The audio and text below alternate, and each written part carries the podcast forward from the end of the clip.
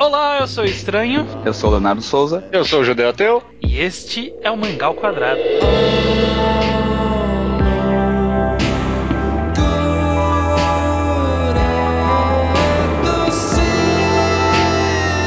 Pois bem, estamos aqui reunidos para mais um Mangal Quadrado, seu podcast Bem. semanal de mangás. Maravilha! Estamos sim, o de número 203. 203.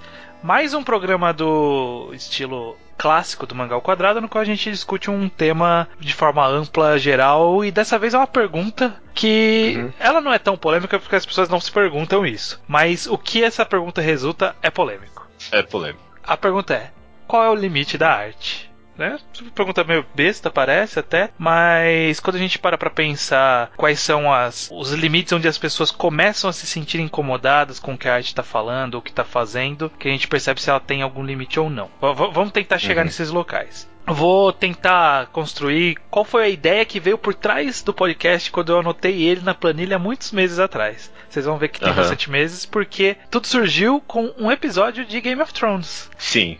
Teve um episódio aí de Game of Thrones que ele mostrou uma cena de estupro. E as pessoas ficaram horrorizadas e concluíram que não. Não tinha que mostrar estupro na, na série. Pelo menos Uhum. não dessa personagem. Ou, tipo, mostrar estupro de forma geral em arte é uma coisa errada É. e que não deveria utilizar. Enfim. É que na verdade Game of Thrones especificamente já tava, tinha uma, um histórico de estupros teoricamente desnecessários, né? Tipo, foi primeiro o Jaime Lannister, depois foi aquele estupro spoiler. coletivo. Desculpa. Foi, foi primeiro um personagem lá, depois um estupro coletivo aleatório como cenário, e depois teve esse estupro que causou toda a treta, né? Exato, exato. E, e é isso que a gente vai ter que discutir aqui. Agora, olha aí. Vamos tentar descobrir se existe algo que a arte não poderia fazer, não deveria fazer. Então, na verdade, eu acho que a primeira pergunta então é, é o verbo poder. Vocês acham que a arte pode fazer tudo? É, eu, Sim. A, a resposta mais óbvia é sim, mas, tipo, não tudo, tipo, legalmente falando. Na minha pesquisa sobre esse tema, eu fui lá, meti qual é o limite da arte no Google. Aí acho que em algum, algum Yahoo Answers, alguma coisa da vida, alguém deu exemplo. Eu não sei se existe ou não, não pode ser que é só mentira do cara, mas de um cara que pegou um cachorro pelo rabo, pregou na parede e falou que essa era, tipo, a obra de arte dele até o cachorro morrer ali. Hum, é, isso eu acho que é o limite que a arte passou. É, mas, mas talvez não seja o limite da arte, então seja o limite do- da ação humana, né? Tipo, da é humanidade, né? Da É, civilidade. Porque eu acho que os limites da arte, tu subentende que chega um momento que não é mais arte. Eu acho que o cachorro pregado ainda pode ser arte. Só é uma filha da putagem, né?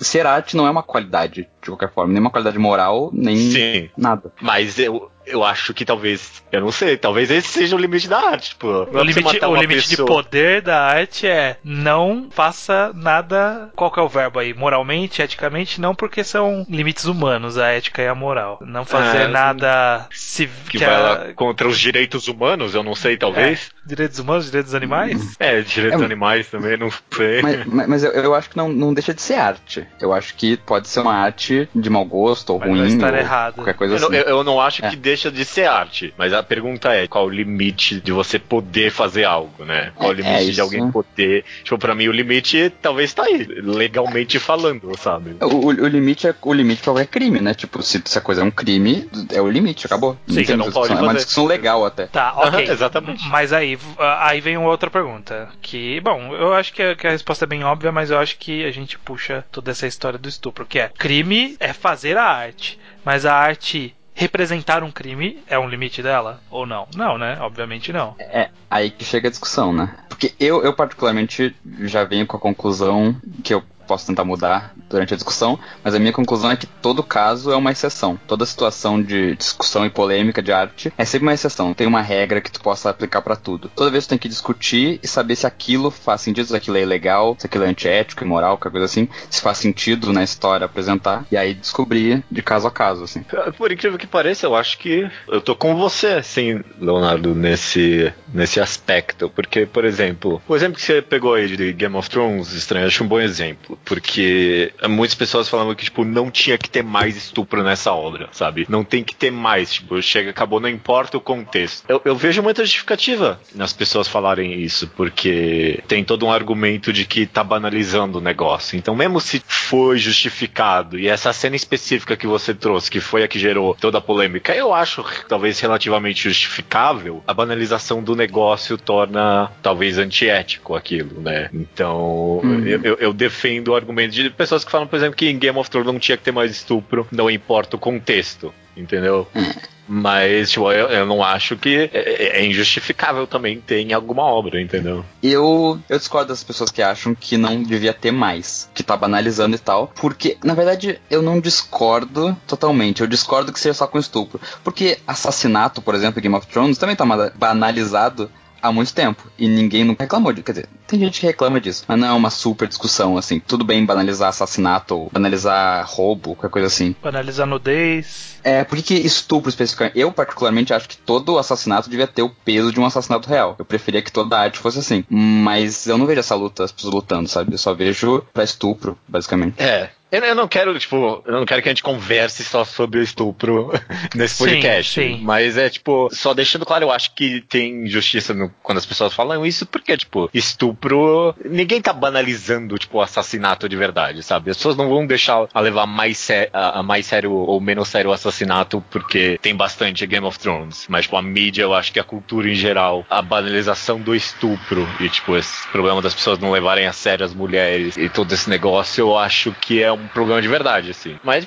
também, né, é, eu acho que é aberto a discussão. É, Só porque, queria deixar assim, isso claro. A, é, a gente tá puxando o caso de estupro, mas eu acho que a gente consegue expandir para algumas outras atitudes existentes em artes que as pessoas também repudiam de forma geral. Como, por exemplo, tortura, de forma geral. Uma tortura muito gráfica, ou uma tortura muito é, constante, ou mesmo muito intensa apenas, também é bastante criticada quando acontece. Muitas pessoas dizem que para que isso, né? Qual é a necessidade de mostrar isso? Para que mostrar essa violência, sendo que você pode não mostrar a violência, mas ainda assim passar a ideia? Existe existe então outros, outras coisas que não o estupro, só pra gente, a partir de agora, expandir essa discussão. É racismo, é homofobia, essas coisas tudo, né? Sim, sim. É. É, vários tipos de, de mensagens que, sei lá, mensagem de violência pode estar presente dentro da obra, é, pode ter um monte de coisa. E aí a minha é. uma pergunta que eu acho que é interessante a gente pensar, um aspecto de pensar é que muitas obras que trazem esse tipo de visão Tipo, sei lá, mas é obra com muita violência, com muito gore, com tortura e tripas para fora, de uma forma bem gráfica, bem realista, por exemplo. Muitas pessoas poderiam dizer que esse que essa história ela é transgressora, ela é controversa, sabe? Que isso acaba sendo um, como se fossem adjetivos positivos, né?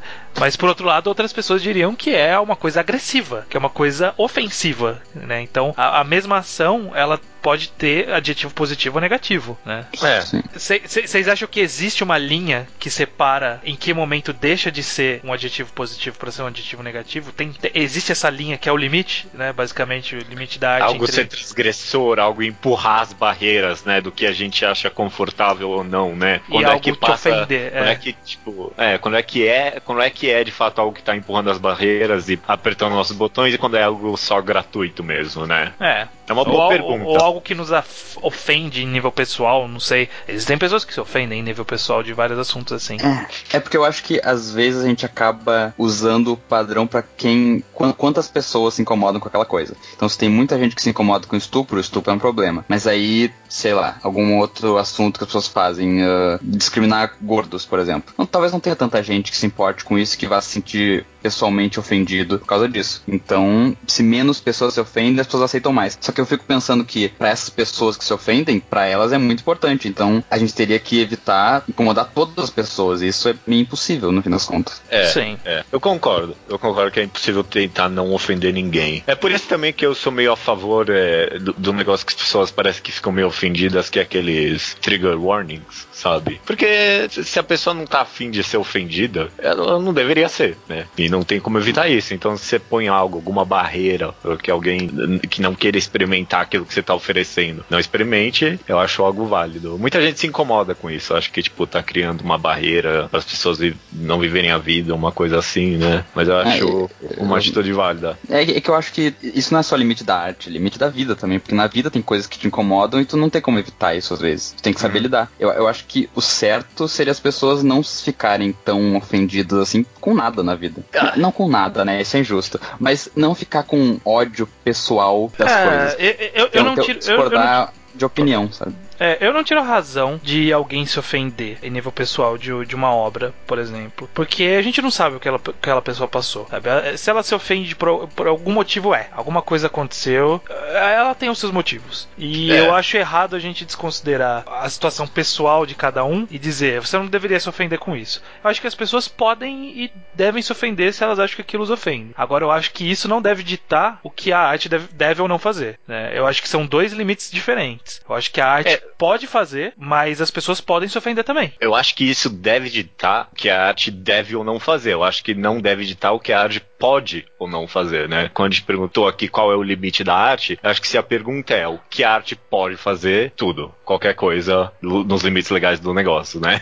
Mas eh, a arte pode ofender as pessoas, a arte pode fazer isso, pode empurrar as pessoas. A pergunta talvez mais complexa é se ela deve né? Aí que a gente entra nas minúcias e nas exceções, né? É, porque daí tu tem que encontrar uma verdade objetiva para saber quando essas pessoas que estão ofendidas estão erradas. Porque tem gente que se ofende com, sei lá, protagonista negro em Star Wars. A pessoa se ofende com isso, e aí tu tem que saber se essa pessoa, se essa ofensa dela é válida ou não. É, é existe é. Um, um, caminho de ofensa que eu acho digno da gente discutir aqui, que é justamente sobre talvez mensagens negativas de forma geral. Então, tipo, racismo, é, homofobia, machismo, qualquer tipo de, de mensagem que ela é negativa para algum grupo de forma geral. Ou, ou até para não ficar só nas coisas que a gente discorda, também, sei lá, ofender pessoas, ofender políticos, ofender personalidades e coisas assim. Pode ser, pode ser. Uma, uma, obra ter essas mensagens, mesmo que o autor concorde ou não, você sabe, esquece o autor, o autor está. Está correto ela conter mensagens que são potencialmente danosas e exibi-las sem um julgamento de valor em cima daquilo? Então, por exemplo, sei lá, uma história que trata de racismo e em nenhum momento ele resolve dizer, ó, racismo tá errado, sabe? Não, não ficou claro em nenhum momento qual é a posição do autor em relação a isso, ele só, tipo, tá mostrando que existe racismo, não tá fazendo uma crítica, tá certo ou tá errado ele fazer isso? Ele pode fazer isso, pode fazer uma mensagem Entende, eu acho. A, a, mensagem ativamente racista, ele pode fazer, por exemplo? É, eu, eu, eu acho, acho, que ele que pode não, né? fazer. Ele... Foi, ele, ele pode, é claro que ele pode. Eu, eu, eu defendo as, o direito das pessoas de poderem okay, fazer o que elas okay. quiserem, sabe? Ele deveria fazer isso. Ah, ah, ele deve. É, cabe a cada pessoa, né, cara? Eu não sei. O, é, é, porque, é porque eu, eu acho que isso leva um pouco. Me lembra bastante aquela coisa do Osamu Tezuka de mostrar negros daquela forma que ele desenhava, que é extremamente é. racista. Eu não sei se. Tem pessoas que acham que esses mangás talvez devessem ser não ser lançados mais ou ser modificados ou qualquer coisa assim. E eu não acho que esse deveria ser o jeito, porque mesmo que não tenha um julgamento de valor intrínseco da história, a gente tem um julgamento de valor social e eu acho que isso já é suficiente, de uma uhum. certa forma. É, eu concordo. Eu concordo, cara. Você pode dia Tezuka com blackface e tudo. A gente, como sociedade, tem que olhar para aquilo e falar: oh, isso aqui tá errado, né? O complexo é: será que a existência de blackface em todas essas obras não pode acarretar em algo negativo na sociedade? É, e eu acho que é mais culpa de quem vê essas obras sem julgamento de valor, porque às vezes o racismo tá lá e não é nem de uma forma negativa, digamos. Racismo é sempre negativo, mas ele não faz um discurso racista de ódio. Ele só tá lá, sabe? E aí a pessoa que vê que pode ou não interpretar. Uh, criar ódio a partir disso. E às vezes é mais culpa da pessoa que embute um ódio na coisa que era pura, entre muitas aspas, e o autor não tem tanta culpa assim. É, então, eu, eu vou trazer um outro exemplo para puxar um pouco mais uh, os limites aqui. Uhum. Death Note ou Bakuman. Uma obra completamente machista. Eu acho que isso não há Sim. discussão. Eu acho que Sim. não tem como ninguém discordar de que ela é uma obra inteiramente machista. As duas. Inteiramente não, mas bastante. O Death Note é inteiramente. O Bakuman é, é quase lá. O autor, o Tsugumi Oba, ele deveria ter feito Death Note desse jeito? 100 personagens femininas relevantes pra história que não sejam submissas a um personagem? Não. E não Eu- me eu venham falar ele- daquela menina que morreu lá no começo. Ah, não, mas tinha uma personagem forte, mas aquela morreu. não, isso aí não, não. Era só uma mulher. Um capítulo ela teve.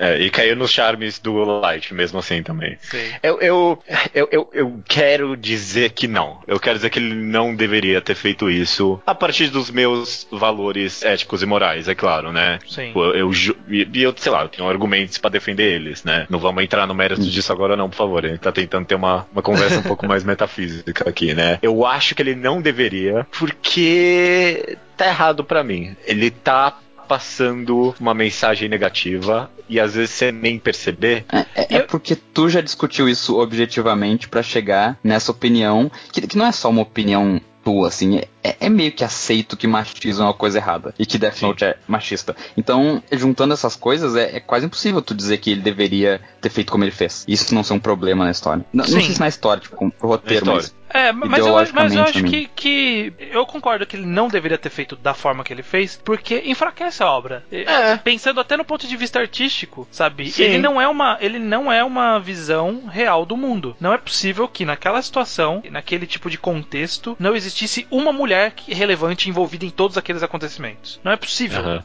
Sabe? É, metade da população é mulher, mais da metade da população é mulher. Não faz sentido, sabe? Eu, eu não sei se eu, se eu concordo com isso especificamente, porque eu acho que tudo bem a história ser uma coisa extremamente rara. Uma coisa que não aconteceria na vida real, que não seja uma, um retrato fiel da, do nosso mundo. E ainda mais que tipo, é no Japão. Então eu não, não acho que as chances tão, são tão baixas assim. É, sendo no Japão, Mas pior ainda um acho que pouquinho. seja errado. Mas, por exemplo, a, a personagem da Missa, por exemplo, que, tipo, é uma personagem que vira submissa completa ali do Light do nada, sabe? Não tem, não acontece com nenhum outro personagem isso, sabe? Acontece com um outro e eles têm que meio que justificar que o cara é meio maluco, sabe? Pra isso acontecer. Uhum. Então, tipo, aco- e depois acontece de novo com uma outra mulher. Então, é- é- eu não tô tentando argumentar. Obviamente, Death Note é machista, sabe? Mas, tipo, é, é- é um problema, cara, eu acho, na obra. Quando você lê isso, eu concordo. Talvez o maior problema seja com uma obra de arte mesmo. Você, você falou uma boa verdade aí, estranho. Quando você lê isso e você, tipo, porra, mano, sério? Você fica meio, ah, cara, que merda. Tipo, estraga um pouco da obra, né? É. É porque, porque te faz pensar, te faz pensar em uma coisa além da história. Tipo, te tira da história porque tu fica pensando, mas cadê as mulheres decentes nesse- nessa história? Isso tira a imersão, então. Eu, eu queria, eu queria trazer um outro exemplo que não tem julgamento de valor. Quer dizer, talvez tenha um pouco, mas não, não é um- uma questão moral. Que é, tem um livro da Carolina Maria de Jesus, Quarto de Despejo, que ela escreveu quando ela, ela tava aprendendo a escrever, mais ou menos, aprendendo a, a lidar com escrever poema e tudo mais, e ela escrevia as coisas muito erradas, ela escrevia muito, muita coisa errada. E aí os caras revisaram o texto dela alguns anos depois, em umas edições seguintes, e mudaram o texto pra deixar tudo certinho. E as pessoas começaram a discutir se isso é válido porque tava errado, alguma pessoa, sei lá, algum um jovem podia ler e achar que esse é o certo e aprender errado, e por isso eles quiseram melhorar, mas ao mesmo tempo eles tiravam a intenção e a essência da, da história. Vocês acham que isso é certo ou é errado? É, levando a pergunta pro lado de limite da arte, seria a, a arte tem que estar certa? É isso? Mais ou menos isso, É, né? porque, Essa porque a, a gente tá falando de, de uma coisa certa que é subjetiva, teoricamente. Tipo, a gente, a gente não tem uma regra no mundo escrita racismo é assim, racismo não é assim. Até tem, né? Mas enfim, é um pouco mais desfocado. Agora, gramática, ortografia é, é, é bem preciso as coisas. Então, eu- eu pensando no lado linguista, que eu não sou nem um pouco especialista, mas o que eu ouço falar bastante é que a língua de fato é uma coisa fluida. É uma coisa que parte da. eh, nós não somos escravos da língua. A língua é nossa, eh, é, nossa subordinada. Então, obviamente, tipo, está errado. Mas por muito tempo esteve errado você falar você, por exemplo. Não, não era certo, não era correto. É. Então, Eu- eu, eu acho que acaba sendo menos objetivo do que parece. É, erro de ortografia e de concordância ou qualquer coisa assim. Não sei. Eu, eu, É, eu, con- eu eu acho que a palavra, a palavra tá lá para transmitir uma ideia. O, o objetivo é que a palavra impegue a, a ideia que tá na cabeça da pessoa e põe na sua cabeça. Se ela está escrito certo ou errada, mas ainda assim você absorver essa ideia, eu acho válido. O meu instinto, quando você, quando você fez essa pergunta aí, Leonardo, quis falar que, tipo, tá errado isso. Tem que deixar como o, o autor queria ali, e é assim que se faz. Mas, por exemplo, se alguém pegar Grande Sertão Veredas e reescrever de um jeito que é mais acessível para as pessoas. Será que isso ia estar tá errado também? Eu acho que, tipo, só deveria ficar claro que é um texto modificado. Só isso. Quando você abre o livro, deveria estar tá escrito ali, ó, esse texto foi modificado para maior compreensão, né? O que, que, você acharia, Leonardo? Se alguém, tipo, pega, sei lá, Grande Sertão Veredas para reescrever, para tornar mais acessível, você acha isso necessariamente errado, certo? É porque eu acho que é mais ou menos a mesma coisa que tentar mudar o blackface do Tezuka para melhor compreensão, para as pessoas não terem uma ideia errada e tal. Eu acho que a pessoa devia se a pessoa quer ler isso, ela devia tentar compreender do jeito que era, porque senão ela não vai ler a mesma coisa, ela vai ler outra coisa. Se ela quer ler outra coisa, lê uma coisa de hoje em dia que já seja feita nesse sentido, tipo, nesse do nosso jeito de, de ler. É.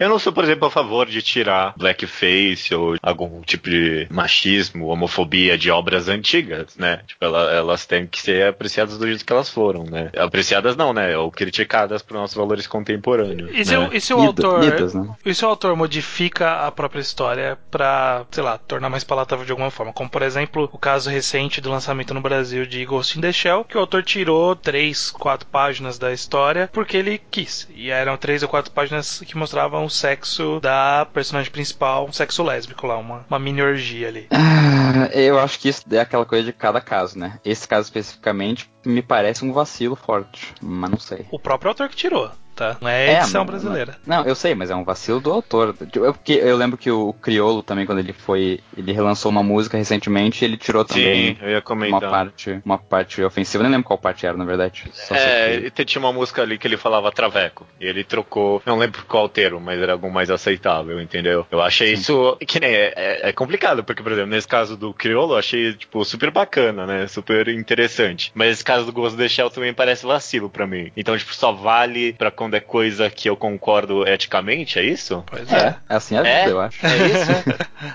É. tipo, parece errado falando assim, né? É, mas, tipo mas, mas, mas, se tu tiver argumentos bons para defender o teu código ético, eu acho que é válido. É, e também para mim é outra coisa.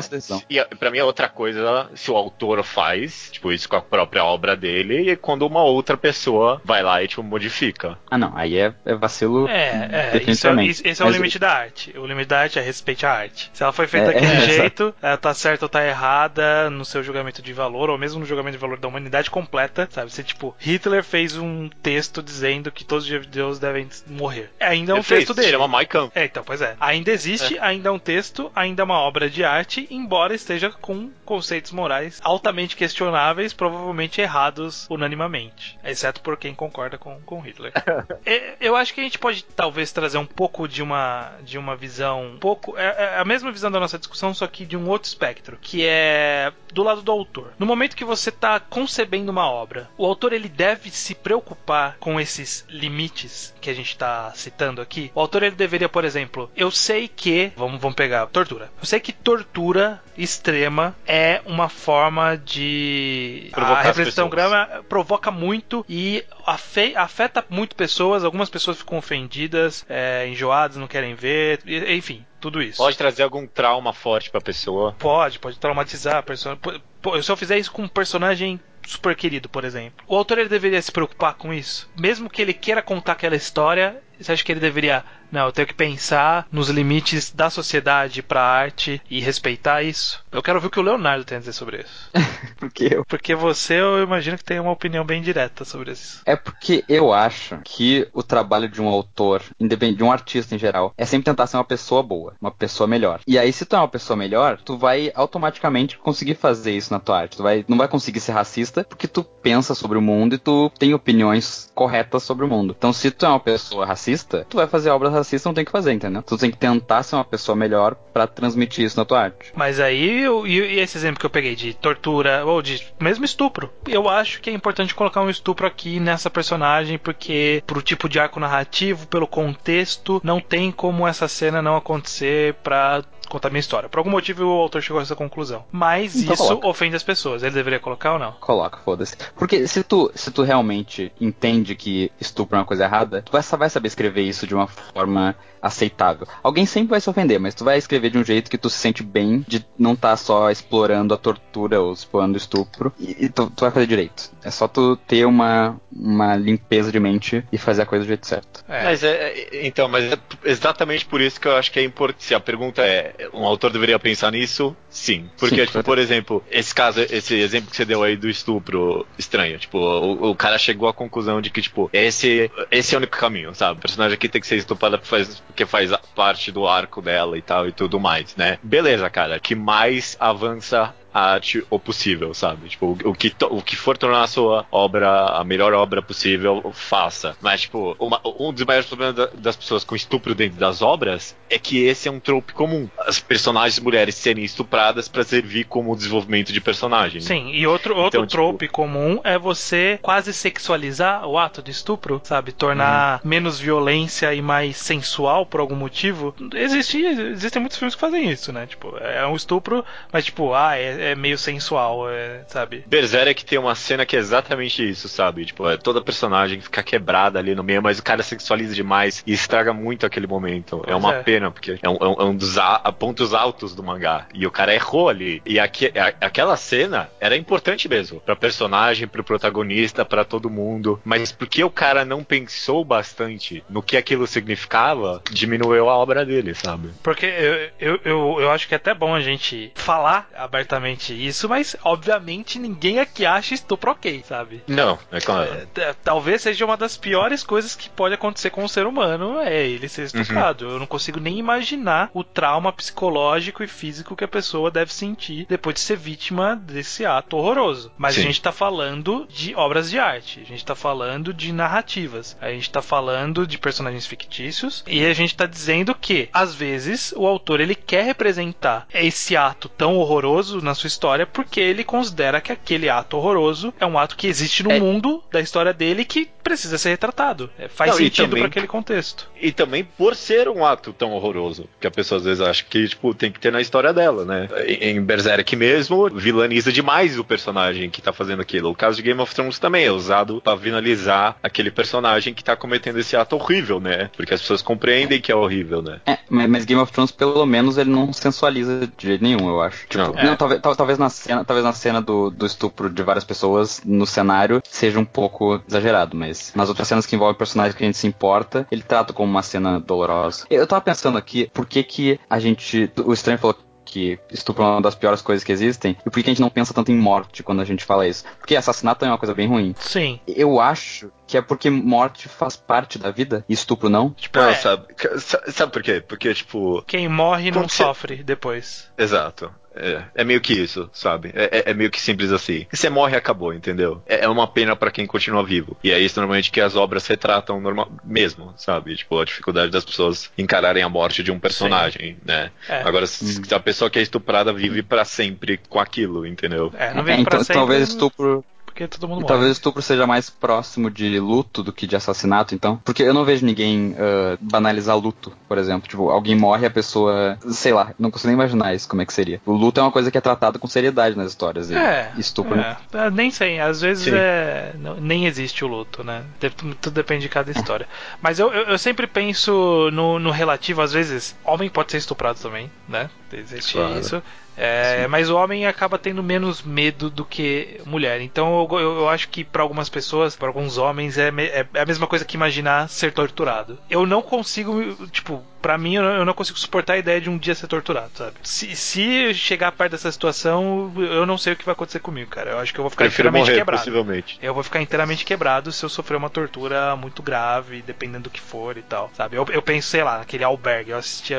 Aquele, lembra que foi um albergue? Sim. E a tortura que exibe lá, cara, pra mim é demais, assim, tipo. Chega, Uhum. eu- aquilo é demais pra mim. Eu não acho que não deveria existir esse filme, é, mas eu pra, não é pra mim. Eu acho um pouco. é, entra demais na minha pele no- nas coisas que, que não me agradam. E eu acho E- que, que acaba sendo meio que esse o limite que a gente tá tentando chegar na conclusão aqui, né? É tipo, pode fazer, mas eu posso ficar com um arrepio na pele e não gostar nem um pouco disso. Nem, ninguém está errado, nem quem fez, nem quem não gostou. E, e também eu não tiro o direito de ninguém de, tipo, falar que o cara não deveria ter feito isso, né? Que nem a gente falou anteriormente que o cara Death Note provavelmente não deveria ter feito aquele aspecto da obra da- daquela forma, né? Sim. Sim. Então, tipo, se alguém vir e falar, ah, eu acho que você não deveria ter colocado estupro, eu acho que você não deveria ter colocado tortura nessa obra dessa forma, acho que a pessoa tem todo o direito É. de expressar, tipo, isso dessa forma. E, e- e, assim, eu, eu acho que a gente tem que tomar bastante cuidado com isso de eu acho que não deveria, porque pode surgir pessoas dizendo que a gente tá querendo censurar uma obra. Não, é, não. Eu, eu acho que, que é bom a gente tocar nesse ponto justamente porque não é censura. Porque eu não quero que a obra deixe de existir, eu não quero que as pessoas não tenham acesso àquela obra. Eu apenas tenho uma opinião, por exemplo, o Alberg. Eu não acho errado fazer um filme sobre o conceito de tortura. Eu não gosto e eu acho que quem quer ver, vai ver, tranquilamente. Não, não me importo com isso. Death Note. Eu acho que deveria ter mais personagens femininas, faz mais sentido pra história. Eu queria que fosse melhor pra história. Mas eu não quero que não exista Death Note por causa disso, sabe? É, é que é, é opinião, não é censura, né? Sim, Tu, sim. tu tá opinando sobre a obra e dando teu julgamento moral particular, mas não quer dizer que tu tá querendo criar uma lei pra não existirem histórias que nem Death Note ou qualquer coisa assim. É, Tem, é, pessoas tem- que são assim de fato, e às vezes eu até entendo pessoas que querem, sei lá, criminalizar algumas piadas ou processar comediantes e tal. Eu entendo a pessoa poder processar, mas como eu disse, é, cada caso é um caso, então, ok a pessoa processar e só tem que ter um juiz bom pra ver se ela tá certa ou não. Uhum. É, mas ó, muita gente, hoje em dia, essa é uma temática comum, tipo, é, principalmente há um pouco tempo atrás nos games, de que as pessoas falavam que você tá meio que indiretamente censurando. Então, tipo, ah, saiu um videogame que não tinha uma opção de você jogar como uma personagem feminina, as pessoas iam lá e reclamavam, davam notas baixas, alguma coisa assim, e falavam que isso era uma forma indireta de censura, porque você, tipo, tá meio que forçando o cara a fazer do jeito que você quer. É uma censura democrática, faz todo sentido isso, né? É, Tipo, uma, mas uma era censura onde as das pessoas... É que esse argumento não faz sentido, porque se são pessoas, do mesma forma que a- o cara que criou o jogo é uma pessoa, são só pessoas falando com pessoas, Sim. entendeu? Sim. Ninguém tá E- forçando ninguém a nada. E eu acho que, que realmente existe muito, um,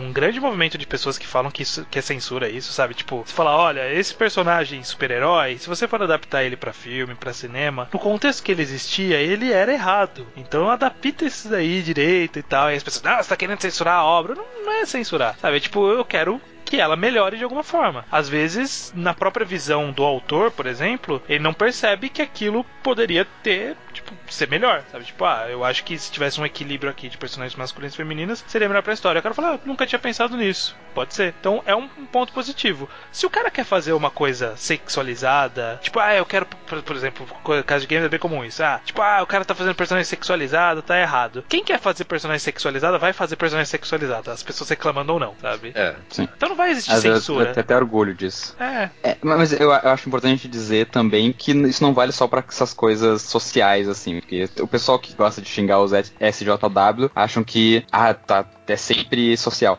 Tipo, se tu for olhar a primeira história do Homem-Aranha, sei lá, a primeira história do Batman, era uma bosta, tá ligado? Com, como roteiro mesmo. E aí eles ada- adaptam isso pra ficar melhor mesmo em roteiro. E qual o problema de adaptar pra ficar melhor socialmente também? Dá no mesmo. A Sim. roupa do Batman, por exemplo, era patética. E aí as pessoas adaptaram pra ir melhorando. Por que, que as questões ideológicas do Batman não podem melhorar também? sim, sim. É, concordo. E, e, tipo, algo que eu pensei aqui, tipo, e obras que são feitas com o propósito de ofender as pessoas? Tá São- não dentro- são tá dentro tantas, do- talvez. Tá dentro, Dentro do de limite tudo isso. aceitável, né? Por exemplo, aquele. Teve um caso recente que foi aquele. Como que chama? É, não sei o que lá. É um, um filme tcheco, um filme belga, como que chama?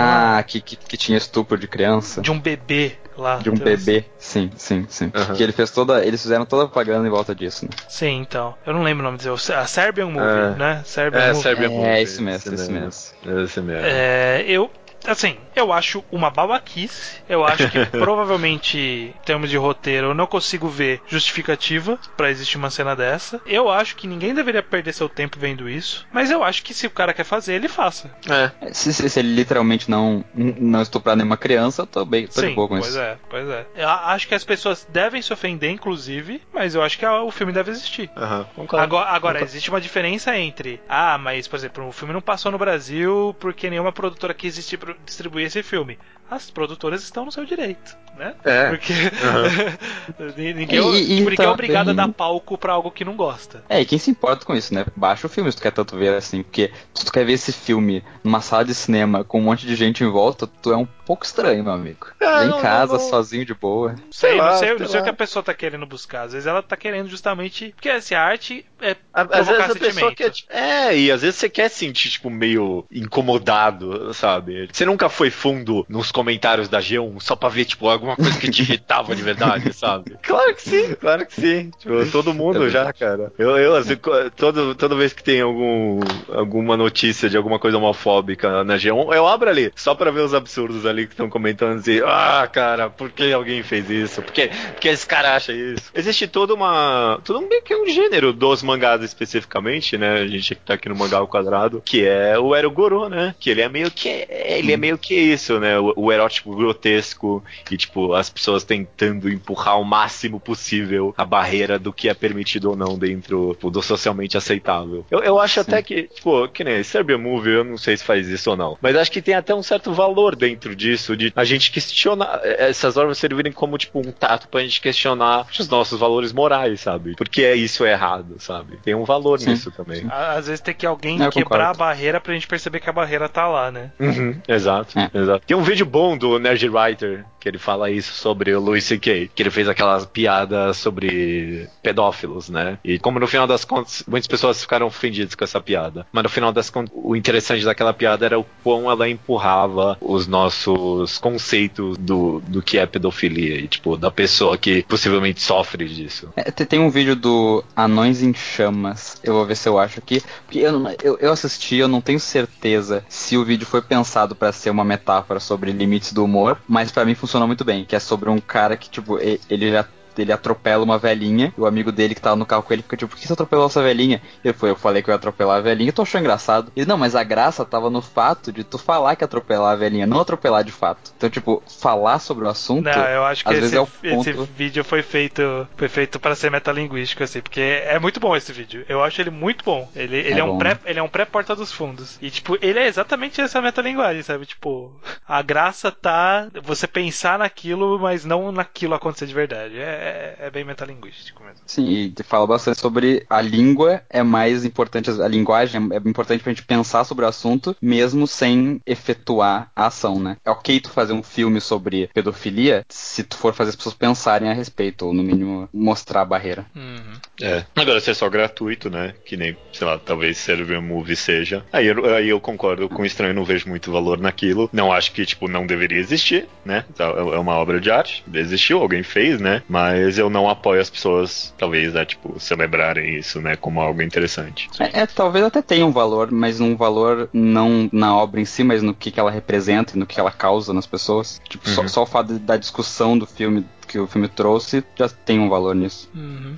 E também, sabe, eu, eu acho importante porque, sei lá, mano, em, em sei lá, 1800 alguma coisa, um cara pôs um, um mictório no museu e as pessoas ficaram revoltadas. Tipo, falaram, pô, a arte não tem. Tipo, cadê o limite da arte, sabe? Essas coisas. E, e, e foi nesse momento que criou-se o pós-modernismo, né? Então, talvez até hoje em dia a gente também precise das pessoas empurrando e a gente evoluindo com isso. É, pra sempre, né? A gente nunca vai chegar no máximo da arte, nem no, no máximo de nada como humanidade. Mas, tipo, deixando claro que eu, eu, continuo defendendo os direitos das pessoas de, tipo, reclamarem daquilo e se sentirem ofendidas e de, tipo, protestarem contra algo, sabe? A gente, pode, é a gente pode, inclusive, isso. a gente pode, inclusive, falar coisas polêmicas aqui agora para ver se esse podcast causa isso nas pessoas. não. Não, não, não, não, não, não quero esse clickbait aqui. Não, já vai dar merda esse podcast. Tem uns comentários aí. Eu não sei. É, tenta, sei lá, as pessoas que estão ouvindo, tenta não focar muito, talvez, nas coisas erradas que a gente falou, eticamente, e sim mais na conversa sobre qual é o limite, né? Será que tem limite? Maravilha!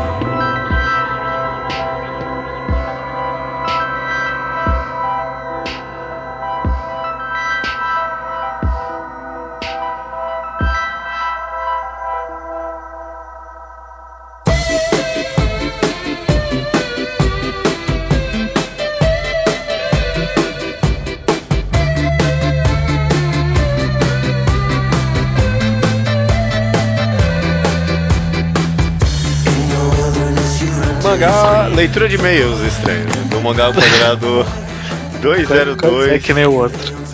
Viagens temporais. Os e-mails que a gente lê aqui, a gente lê do contato arroba alquadra.do. Ai, mano, pena que eu esqueci o nome. Quem é que pediu? Do cara que perguntou, alguém perguntou no. Qual o e-mail que manda? Pra caraca, mano, a gente fala em todo o mês no programa. O estranho ficou bravo. O estranho ficou bravo, não gostou. Mas eu respondi. Eu respondi.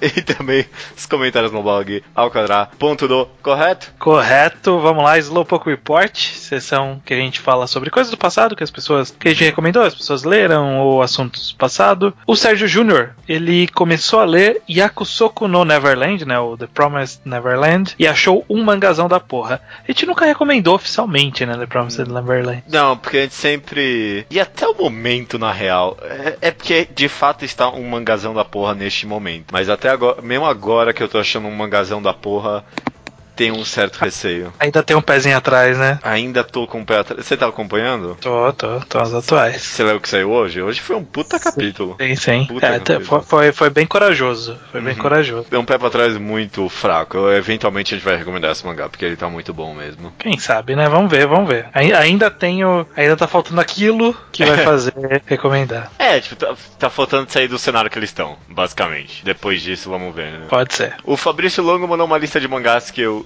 suponho que, que ele leu, né? Ele mandou um e-mail que era só uma lista de mangás. Então a gente assume que é o Slowpoke Report dele. Ele leu Spirit Circle, Yasumi Pum Pum, Onarimase Kurosawa, Inside Mary, Around the Meguro, Ashita no Joy, Vinland Saga, Gun e Green Blood. Ele colocou aqui que Green Blood, infelizmente. Uma coisa que eu percebi é que gradativamente.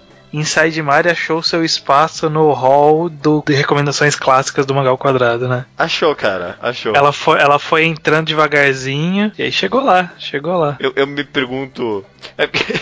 Sempre que alguém manda uma lista dessa com bastante coisa boa e clássica, assim, dos mangás hipster, eu me pergunto se, tipo, o quanto é crédito nosso e o quanto, tipo, a pessoa ia achar isso eventualmente também, sabe? Sim, sim. Mas normalmente é porque é, normalmente quem fala pra gente costuma passar por mangás bem comuns, assim, da nossa recomendação. E o Inside Mari se tornou um desses. Não, não, Inside Mari entrou no hall, com certeza. É, mas vamos lá, é, comentários e e-mails do último programa, né, que foi de viagens temporais com o Iso. Começando aqui com o comentário da Jessie, que diz que teve uma opinião bem contrária a nós. Sim. Ela acha muito preguiçoso quando o autor coloca viagem no tempo e não faz esforço para explicar por que aconteceu ou como funciona, porque soa demais só conveniência do roteiro. Ela cita o caso de ReZero, no qual o protagonista encontra com quem pode possivelmente saber de algo e nunca sequer pergunta o que está acontecendo com ele. Que o seu protagonista ele não sabe por que ele tá nesse loop temporal. Porque.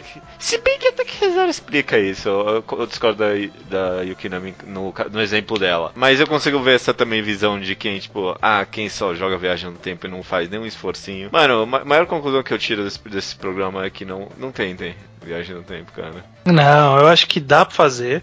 Ainda há histórias boas que dá pra se fazer. É, você só tem que achar o ponto ideal entre a explicação, o, o- o nenhuma explicação e o excesso de explicação. Ok.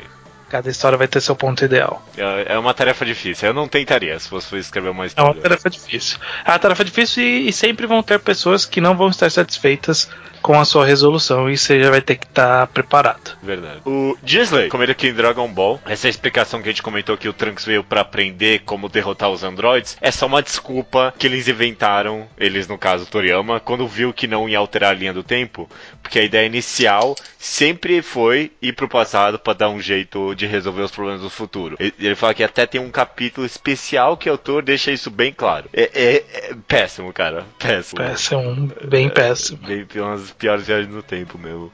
E por causa disso que ele também sugere pra gente fazer, quem sabe, um reenquadrado, né, de Dragon Ball eventualmente numa próxima temporada do programa. Eu. Eu Não toparia. é uma má ideia. Não é uma má ideia, não. É porque eu, eu tô com um feeling grande que o nosso próximo enquadrado vai ser Hunter x Hunter. Ai, tá sério. Eu tô com esse feeling. É, Que eu acho com que é a hora. feeling também. Bom, vamos ver, vamos ver. Vamos ver. O Leonardo Caruso, de 25 anos, Rio de Janeiro, ele cita por e-mail que deixamos de lado via- a- as viagens no tempo que são usadas para gerar situações cômicas, como, por exemplo, em Reborn, que tem, depois eu explico, e Termai Romai. Termai Romai é que o cara do, do- da Roma antiga que Vocês sabem a história do Termai Sim, Romai? sim, sim, conheço. É. é, é. Foi recomendado, acho que já no Mangá ao Quadrado. Foi? Acho Foi. que não, hein? Borne, é, é, depois que ele fez esse comentário que eu lembrei como que surgiu toda a história do, do Arco do Futuro. Que desde o começo, da época que era piada o mangá, é, tinha um personagem que ele era uma- um bebê, praticamente, uma criança, que queria matar o Reborn ou o Tsuna, não lembro. E ele nunca conseguia, sempre jogava umas granadas e não conseguia. E aí, tipo, ele tinha uma bazuca que chamava Ten Years Bazooka. Ah. Que fazia a pessoa que é atingida pela bazuca trocar de corpo com o- a versão de 10 anos do futuro dela. Ah, do E aí ele sempre. Isso. Aí sempre usava nele. Aí, tipo, sempre aparecia a versão dele, tipo, cool adolescente, sabe? E aí, em algum momento, tem alguma coisa que eles usam essa bazuca pra ir 10 anos no futuro. E é por isso que tem o arco do futuro. Ok. Então, tipo, pegou uma piada e transformou num arco. Parece uma bosta. Parece uma bela É, bosta. É, é uma bela bosta mesmo. O Sérgio Júnior, 19 anos, estudante de jogos digitais, presidente presidente, cita três outros vilões de Jojo, um da parte 4, que faz uma revelação voltando algumas horas no passado, um da parte 5 que avança no tempo e consegue deletar algo que aconteceu no período que ele, que ele avançou, e um da parte 6 que avança o tempo de tudo indefinidamente, menos dos heróis que apenas vem tudo avançando rápido demais. Também cita Dr. Who. Cara, que, por que as pessoas gostam de Jojo, hein? Parece ser ruim isso, mano. Na verdade, eu não sei como um cara que consegue fazer as pessoas irem pro futuro, tipo, e- eles irem pro futuro e nada, todo aliás, todo o resto ir pro futuro e as pessoas não, como essa pessoa perde uma luta. Porque simplesmente fala assim, ok, eu vou levar vocês pro fim do universo. Falou, otário, sabe? Tipo, passa toda a história da humanidade e pra aquelas pessoas não passou nada. Aí chega no fim do universo, no demais do universo eles morrem. Ah, é verdade. É, eu tava pensando em usar isso pros aliados, pras pessoas. Não, você tem que usar esse poder nos inimigos, né? né? Ó, Exato, nos inimigos. Você vai pra um período em que a- o sol engoliu a terra já. É, pronto, e aí? Acabou, já era. Não, Na verdade, uma, uma, uma das coisas que eu tava pensando nisso, uma das coisas que a gente nunca para pra pensar na viagem no tempo É é, que. É no espaço, exatamente. Que se a gente volta no tempo um segundo, a Terra já avançou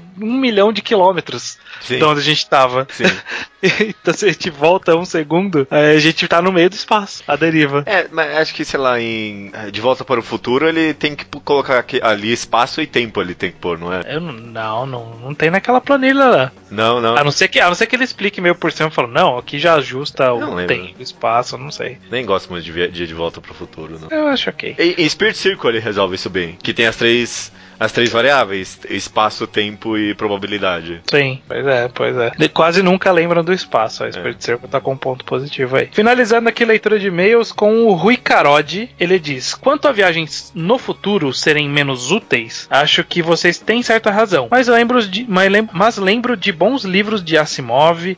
Do mangá Termai Romai, do livro A Máquina do Tempo, do altamente cri- criticável O Previdente Negro e etc., que conseguem desenvolver bem este ramo. Em geral, acho que a literatura consegue passar melhor as implicações da viagem temporal do que outros meios. Ok, ok. Ah, Não sei, não sei, não um sei quanto bom- essa bom- afirmação.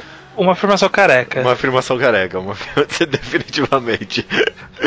é, cara. Careca. Eu não sei se eu concordo. Mas Asimov, por exemplo, pra mim, acho que. Bom, é que eu nunca li muito Asimov, mas não- tem muita viagem pro futuro, não é só Não mais sei. ficção científica. O que eu, o pouco que eu sei dele é mais ficção mesmo. Não, não sei. Eu nu- nunca li muito esse móvel. Li bem pouco, na verdade. Queria ler mais, inclusive. Eu também. É, não vou, não vou concordar nem discordar. Vamos, vamos pôr no cronograma Asimov ali, algum livro dele. Hum, É, um dia, quem sabe, né? ok.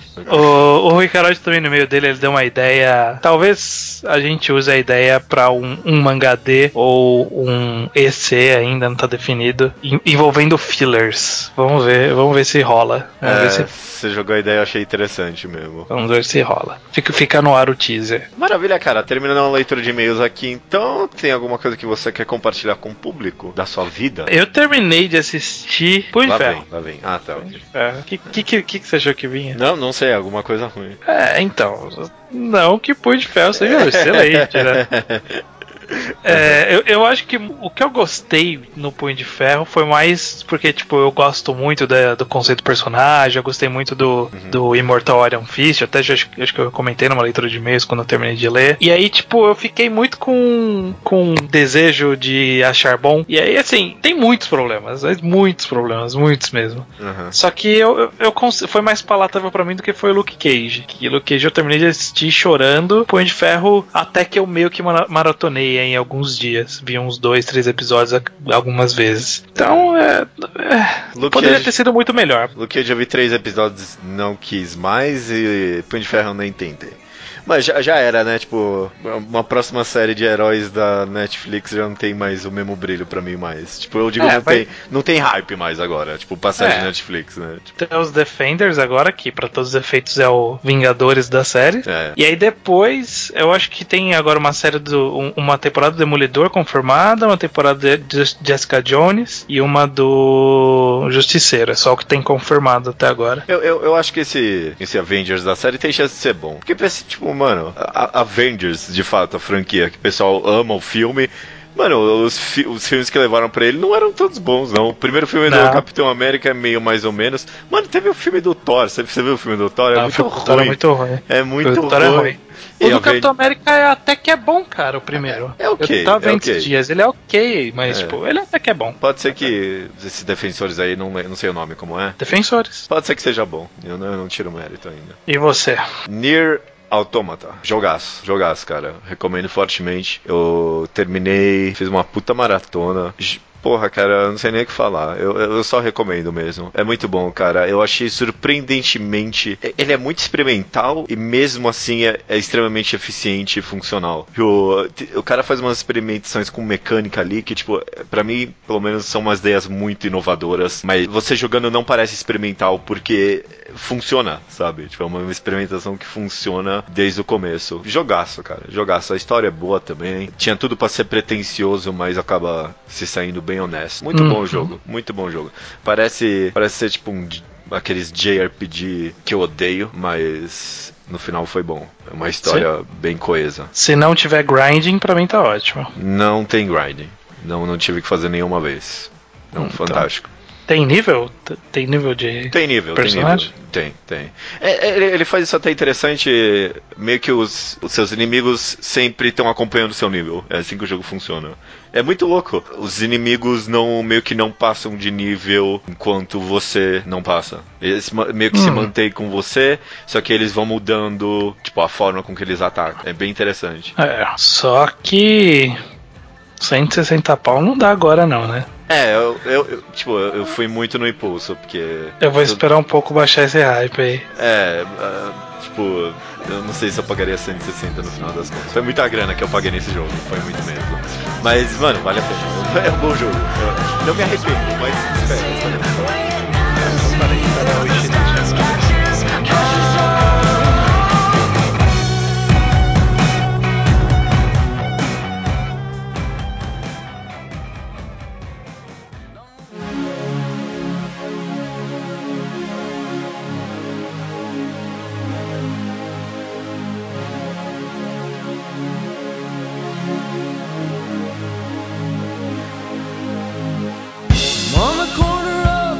Recomendação da semana é minha, o Judeu Ateu. A, a, minha recomendação não tem nada a ver com o tema do programa, não, tá? É, isso não é algo que puxa barreiras, não, eu acho, pelo menos. É só um mangá que eu, eu li por causa de uma página postada, né? A gente tem aquele grupo lá do Mangatologia, aí eu fiz um post lá de, ah, recomendo os mangá com uma página. Aí eu. Eu vou estar tá traindo minha recomendação aqui, porque acho que já vai puxar algumas pessoas pra trás, mas foi o Rubio que me recomendou esse mangá, né? Ele que postou a página. Eu achei interessantíssimo. O nome do mangá é Mouzou Telepathy. Na tradução em inglês ficou Delusion Telepatia. Não, sei lá, não sei como ficar traduzindo isso exatamente. A telepatia da ilusão. Não, da, da desilusão. De, é, exatamente. Delus, desilusão delusion, da telepatia. Não sei o é, que é delusion. Eu não sei qual a tradução exata pra delusion. Okay, tanto faz, okay, tanto okay. faz. A premissa desse mangá é: uma menina consegue ler a mente de todo mundo. E tem um cara na sala dele que é o cara mais popular da sala, cool pra caralho, e ele tá apaixonado por ela. O problema é que ela ele não fala isso, né? O cara é meio tímido pra, pra cima dela. Ele continua com aquela cara, tipo, de bosta, tipo, sem, sem mostrar expressão nenhuma. Mas ela sabe que ela ama ele porque ela, ela consegue ler a mente dele e também porque tudo que ele pensa dela é ele erotizando ela. Então, tipo, qualquer coisa que ele faz, que ela faz, ele imagina ela em alguma situação sexualizada comparando com a situação. Essa premissa parece ser uma bosta, mas. Parece ser Rubio, eu diria. Parece ser Rubio. mas cara, confia em mim.